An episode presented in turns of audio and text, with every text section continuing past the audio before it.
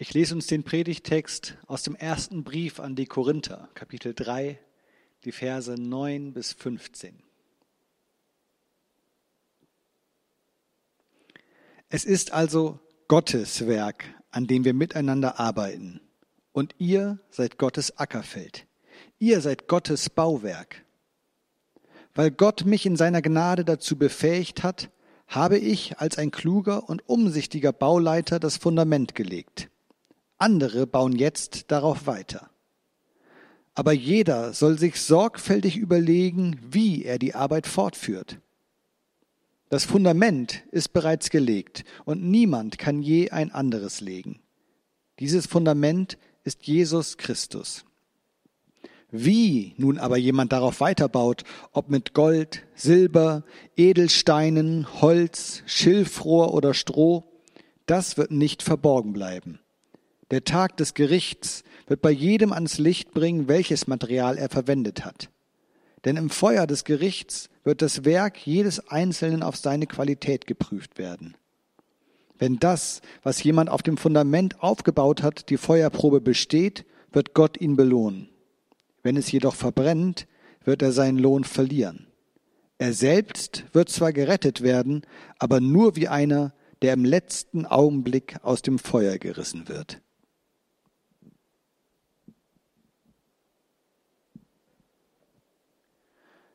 Liebe Geschwister, in dem Predigtext, den ich uns gerade gelesen habe, geht es um die Gemeinde.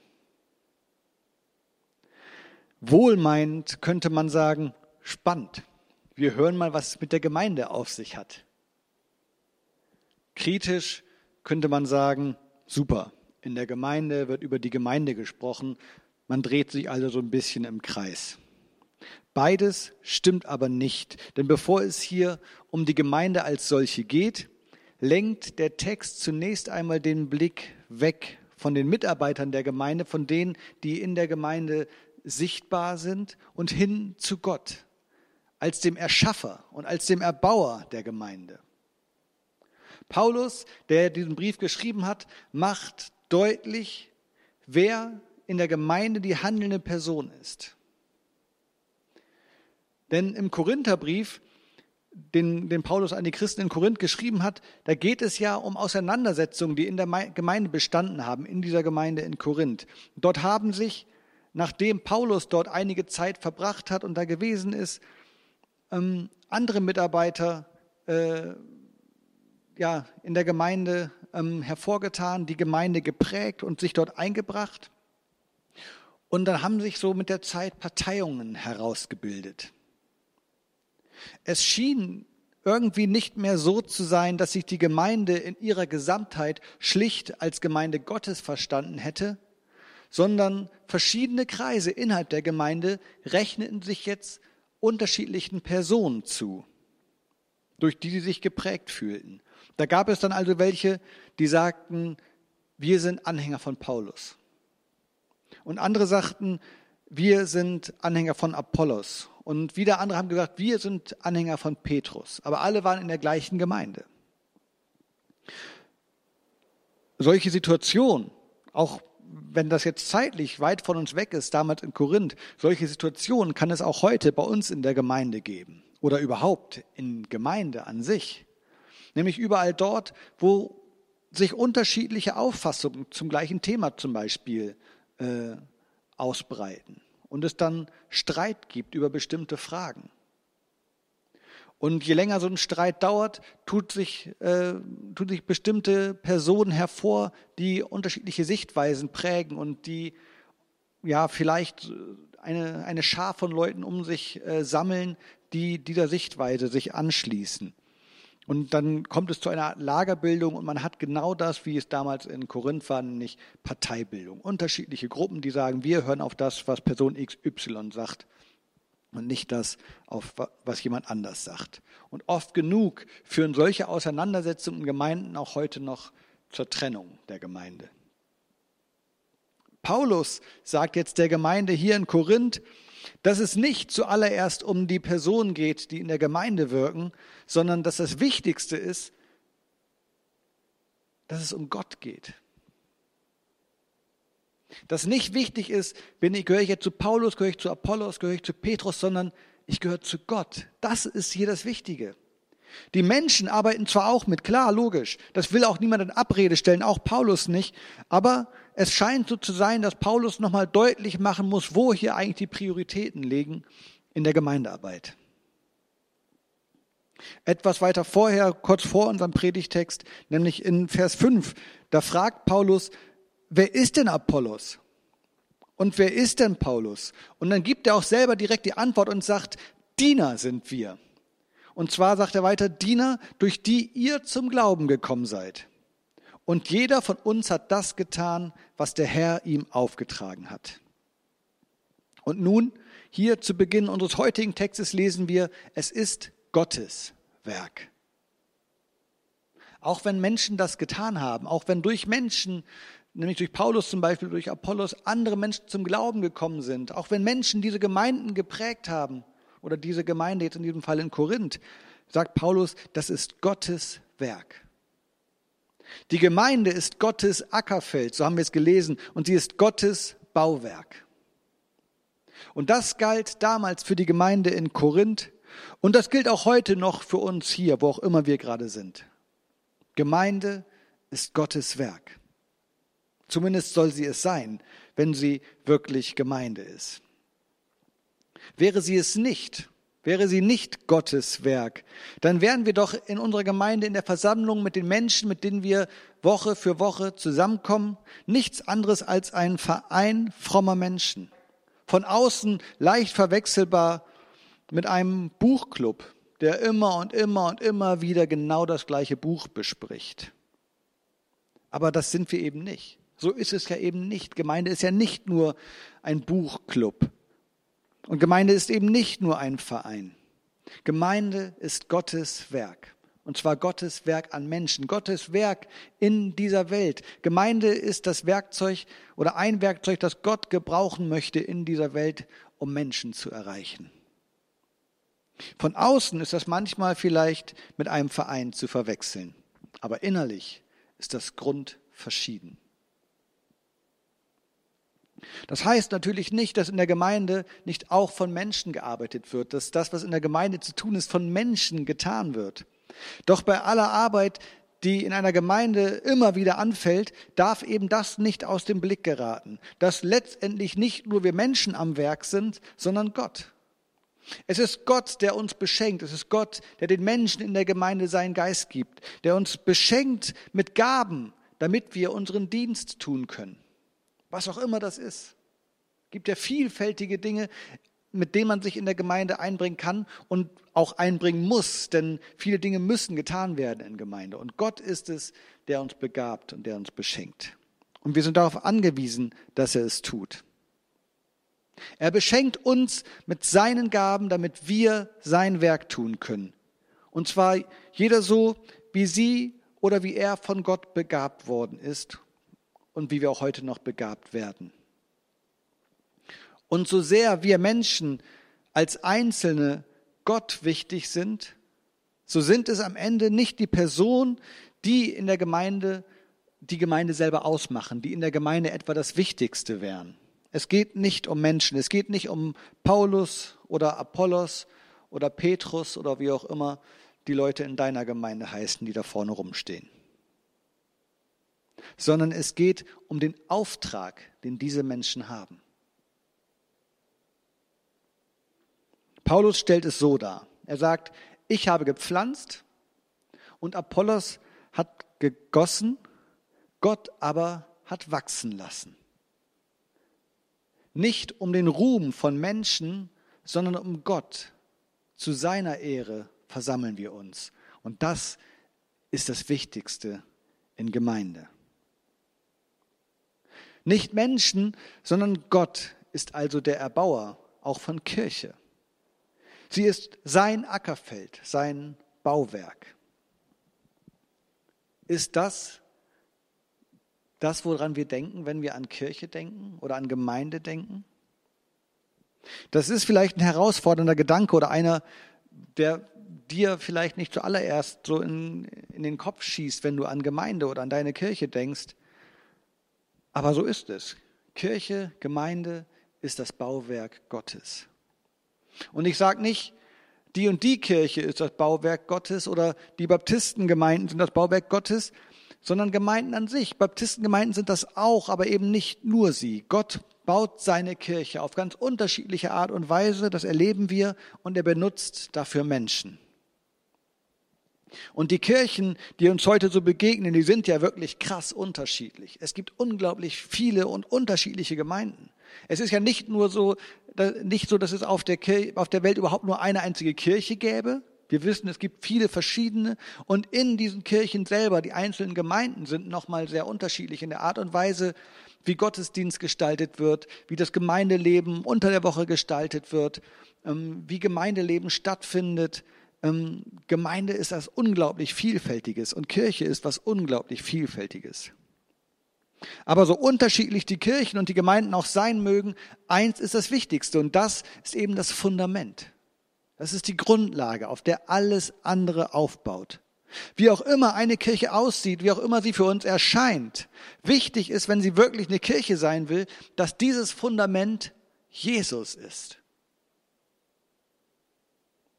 Das ist die Hauptsache. Es geht nicht zuerst darum, welche Lieder da gesungen werden.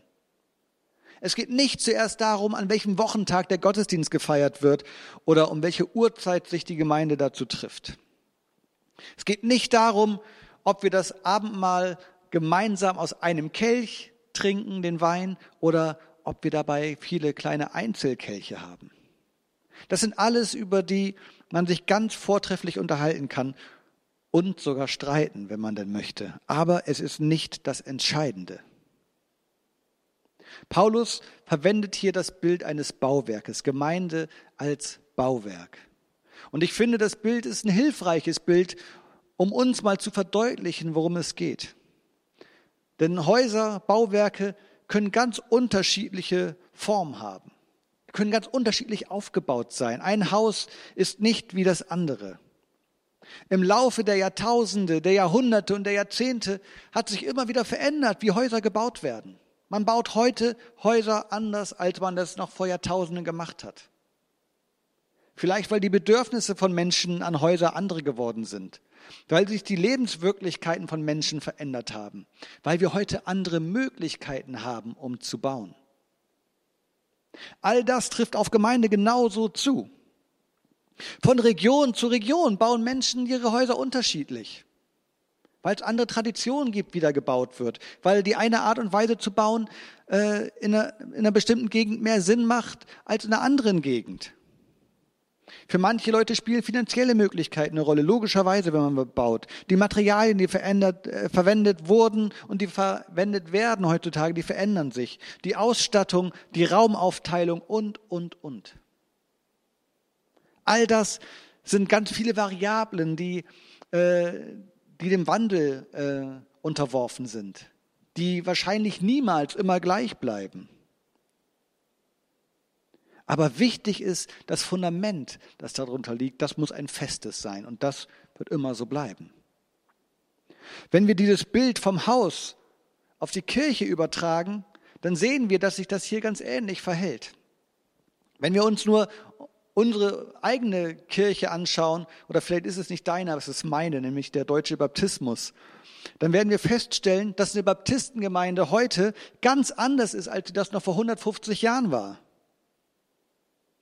Und eine Baptistengemeinde in Waren ist anders als die Baptistengemeinde in Neustrelitz. Baptisten in Deutschland unterscheiden sich in manchen Dingen von den Baptisten in Italien, in England, Irland, den USA. Und das ist okay. Es gibt nicht das eine Schema F, wie Gemeinde ist, wie Kirche ist, nach dem jede Gemeinde gebaut sein muss. Aber das Fundament, auf dem sie gebaut ist, das muss immer dasselbe sein. Jesus Christus. Er ist es, der uns Menschen den Auftrag gegeben hat, den Menschen von ihm zu erzählen, sie zu Jüngern zu machen, ihnen die gute Nachricht zu bringen. Und deswegen gibt es überhaupt eine Kirche, weil Menschen Jesus kennengelernt haben und ergriffen worden sind von ihm, bewegt worden sind davon, was er ihnen zu sagen hatte, was das mit ihrem Leben gemacht hat. Sie festgestellt haben, das hat mit meinem Leben was zu tun. Das ist eine, eine Wahrheit, eine Wirklichkeit, die mich da anspricht. Und die deswegen entschieden haben, dem will ich nachfolgen. Da will ich mitmachen, da bin ich dabei. Das hat mich überzeugt.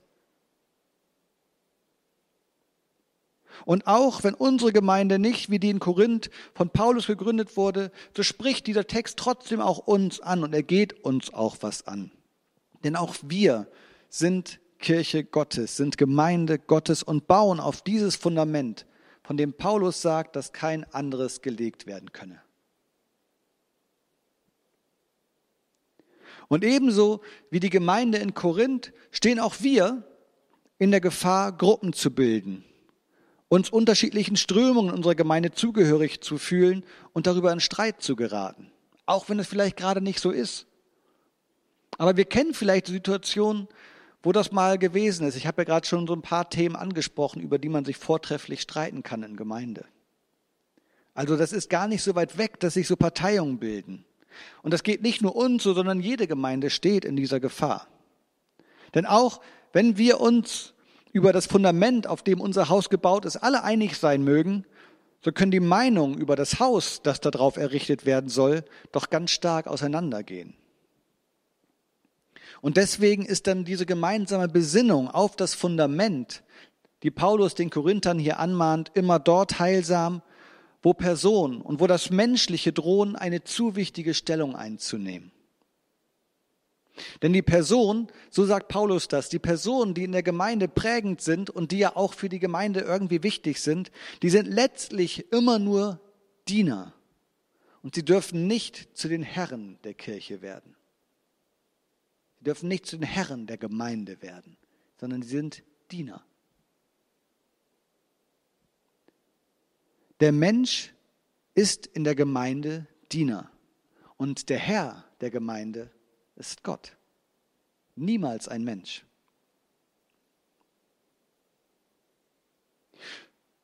Heißt das letztlich, dass der Mensch von jeglicher Verantwortung entbunden ist? Denn er ist ja nicht der Herr, jemand anders ist der Herr, man ist nur ausführendes Organ. Ist der Mensch in Gottes Werk, dem, dem Gemeindebau, einfach nur eine, eine bloße Marionette des göttlichen Willens und hat selber nichts beizutragen?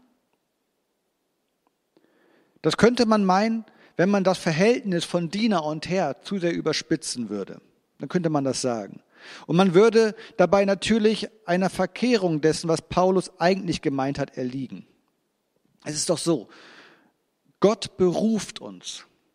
Und er befähigt uns zu einem verantwortlichen Handeln. Mit Berufung geht auch Verantwortung einher. Wenn wir in äh, Verantwortung in, in, die, in den Dienst gestellt werden, dann übernehmen wir Verantwortung für das, was wir da tun sollen.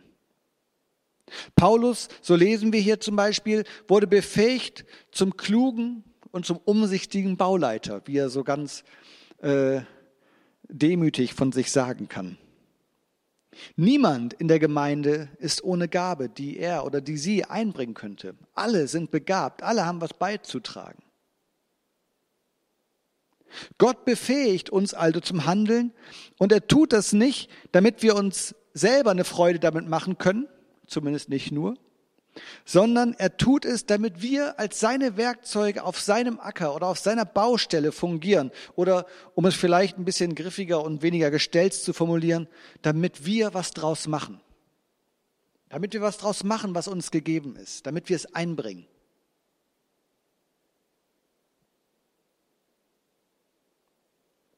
Und verantwortliches Handeln, das heißt auch, dass der Tag kommen wird, an dem jeder sich verantworten muss. Auch das spricht Paulus an.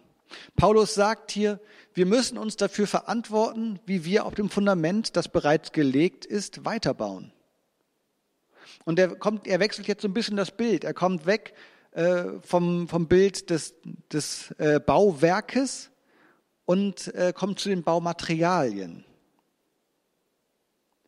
Und der Tag werde zeigen, und ich nehme an, Paulus meint äh, den Gerichtstag, der für uns alle kommen wird, der Tag, an dem wir unserem Herrn und Schöpfer gegenübertreten. Dieser Tag wird zeigen, mit welchem Material wir gebaut haben. Das ist ein krasses Bild, finde ich. Ja? Äh, aber das macht uns klar, das eben nicht völlig egal ist, was wir machen, wenn Gott ja schließlich der Erbauer ist. Dass nur weil Gott der Erbauer ist, nicht völlig wurscht ist, was wir daraus gemacht haben und wir von jeglicher Verantwortung befreit sind. Nein, wir werden zur Verantwortung gezogen werden für das, was wir daraus gemacht haben. Das Fundament liegt und das ist klar. Aber wie bauen wir darauf auf? Wird unser Werk, wird das, was wir tun, was wir getan haben, wird das Bestand haben? Haben wir ein gutes, ein beständiges Material verwendet?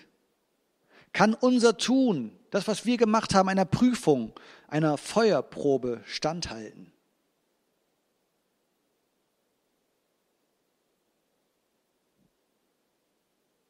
Paulus enthält sich selbst einem Urteil, welches Werk Bestand haben könnte und welches nicht. Es ist auch nicht an uns zu urteilen. Wir wissen nicht, was der Maßstab der Prüfung sein wird, und auch ich werde das nicht beurteilen können. Man wird aber sagen können, dass wir aufgerufen sind, mit den uns anvertrauten Gaben verantwortungsvoll umzugehen. In einer Weise, die eben nicht unserem eigenen Ruhm dient oder die sogar Parteiungen in der Gemeinde hervorruft und der Gemeinde schadet, sondern die dem Aufbau der Gemeinde des Herrn zu seinem Ruhm dient. Darum geht's. Es klingt schon, ich, ich finde, ich, ich gebe das mal zu, ich, das, das klingt schon besorgniserregend, wenn man diese Zeilen liest, die Paulus hier schreibt, oder wenn man sie hört, wo er sagt, im Feuer des Gerichts wird das Werk jedes Einzelnen auf seine Qualität geprüft, geprüft werden. Wenn das, was jemand auf dem Fundament aufgebaut hat, die Feuerprobe besteht, wird Gott ihn belohnen. Wenn es jedoch verbrennt, wird er seinen Lohn verlieren.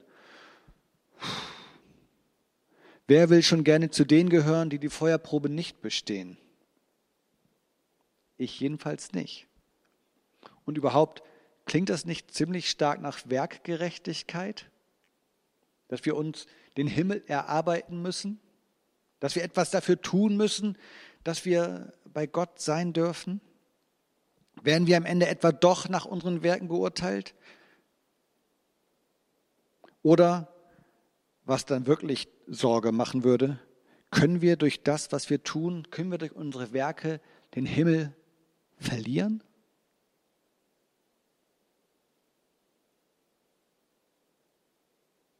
Nein, liebe Gemeinde, liebe Geschwister, die gute Botschaft, die bleibt. Nicht unsere Taten machen uns gerecht, unser Glaube macht uns gerecht. Und unser Glaube ist das, was uns am Ende in die Nähe Gottes, in den sprichwörtlichen Himmel bringen wird. Aber dem, was Paulus hier sagt, liegt nichts anderes zugrunde als das, was auch Jesus uns in den Evangelien an verschiedenen Stellen immer wieder deutlich macht. Die Art und Weise, wie man lebt, die Art und Weise, wie du lebst, das hat Auswirkungen. Das hat ganz reale, erlebbare Auswirkungen auf dein Leben. Es ist nicht völlig egal, wie man lebt, nur weil man glaubt. Man kann nicht immer sagen, ich glaube und ich bin gerettet und jetzt lebe ich hier wie die Wildsau. Sondern natürlich zielt der Glaube darauf ab, in unserem Leben äh, Veränderungen hervorzurufen, in unserem Leben Spuren zu hinterlassen. Und dann geht es erstmal nicht darum, äh, komme ich in den Himmel oder komme ich, komm ich nicht in den Himmel, bin ich gerettet oder nicht, sondern geht es darum, was, was macht dein Glaube mit dir? Und Paulus formuliert das ziemlich hart, ja, aber er will genau das eben nur deutlich machen. Es ist nicht völlig egal, wie wir unser Leben gestalten und es ist auch nicht völlig egal, wie wir Gemeinde gestalten, wie wir als Gemeinde zusammenleben. Ebenso wenig wie gute Werke uns das Heil bewirken können, bewirken also auch schlechte Werke das Unheil. Die Tatsache, dass wir vor Strafen gerettet sind, heißt aber nicht, dass Gott uns gegenüber völlig emotionslos wäre. Vielmehr freut er sich über das, was wir aus seiner Kraft heraus tun. Was am Ende bleibt, das ist die gute Nachricht. Gott als Erbauer der Kirche befähigt uns zur Mitarbeit an seinem Werk. Dass das Werk am Ende gelingt, dass was Gutes daraus wird, das kann am Ende nur Gott schenken. Wir sind aber durchaus dazu herausgefordert, uns einzubringen mit unseren Gaben, unsere Gaben einzusetzen, uns einzubringen mit dem, womit wir beschenkt sind. Und zwar nicht aus unserer Kraft heraus, sondern aus seiner. Er ist das Fundament, auf das wir vertrauen dürfen und auf das wir bauen. Und er ist es auch, zu dem wir kommen dürfen und auch kommen sollen, wenn das Menschenwerk in unserer Gemeinde überhand nimmt oder überhand zu nehmen droht. Jetzt gerade in diesen Tagen und in diesen Wochen fragen wir uns vielleicht, wie dieses Werk jetzt im Augenblick aussehen kann oder muss. Viele Menschen sind seit Wochen, seit Monaten überhaupt gar nicht mehr in irgendeiner Gemeinde gewesen und fragen sich, welche Rolle spielt eigentlich Gemeinde für mich? Das, was für mich über Jahre so selbstverständlich war, habe ich jetzt seit Monaten, seit Wochen überhaupt gar nicht erlebt. Höchstens mal Sonntagmorgens vom Fernseher oder bei YouTube unter der Woche irgendwann mal. Aber das, was ich als Gemeinde gekannt habe, ist im Augenblick gar nicht da. Und dann fragt man sich logischerweise, was ist denn überhaupt Gemeinde? Das, was für mich so selbstverständlich und wichtig war, irgendwie komme ich gerade auch ohne klar, vielleicht. Vielleicht merkst du auch, oh, das brennt mir richtig auf der Seele, ich will dahin zurück, ich brauche das wieder, ich vermisse das. Schön, wenn das so ist. Aber auf jeden Fall stellt doch die Frage äh, für alle, ja, was ist eigentlich Gemeinde? Was macht Gemeinde aus? Wir sind durch diese Corona-Pandemie alle miteinander herausgefordert, Gemeinde ganz anders zu leben, als wir es gewohnt sind. Wir hätten uns vor einem Jahr nicht denken können, dass wir so viel digital mit einmal machen. Und wir sind gezwungen worden, Gemeinde ganz anders zu leben, als wir es kennen. Und wir werden sehen müssen, wie es weitergeht. Ob die Dinge so bleiben, ob noch mehr passiert, ob am Ende wieder alles sein wird wie vorher. Klar wird vieles so sein wie vorher oder manches wird sein wie vorher, aber vielleicht auch ganz andere Dinge überhaupt nicht. Vielleicht wird es Stellen geben im Gemeindeleben, die nie wieder sein werden wie vorher. Und das muss nicht schlecht sein. Vielleicht ist eine Krise, wie wir sie jetzt gerade erleben, eine Chance, etwas Neues aufbrechen zu lassen in Gemeinde. Eine Chance, etwas äh, alte Zöpfe abzuschneiden, die man eigentlich nicht mehr braucht, die aber irgendwie noch da waren. Eine Chance, etwas zu verändern, ohne dabei das Fundament zu verlassen, sondern einfach das Bauwerk, das da draufsteht, umzugestalten und ja, anzupassen an diese neue Zeit. Wir können uns aber darauf verlassen, wir werden bei all dem niemals allein sein. Wir können uns darauf verlassen, wir sind seine Gemeinde. Wir sind sein Bauwerk. Er ist unser Bauherr, er ist bei uns. Liebe Geschwister, und zu diesem Werk, dem Bau seiner Gemeinde, segne uns Gott der als Vater selber der Erbauer unserer Gemeinde ist, der uns als Sohn den Weg gezeigt hat und der als Geist heute noch uns real nahe ist. Amen.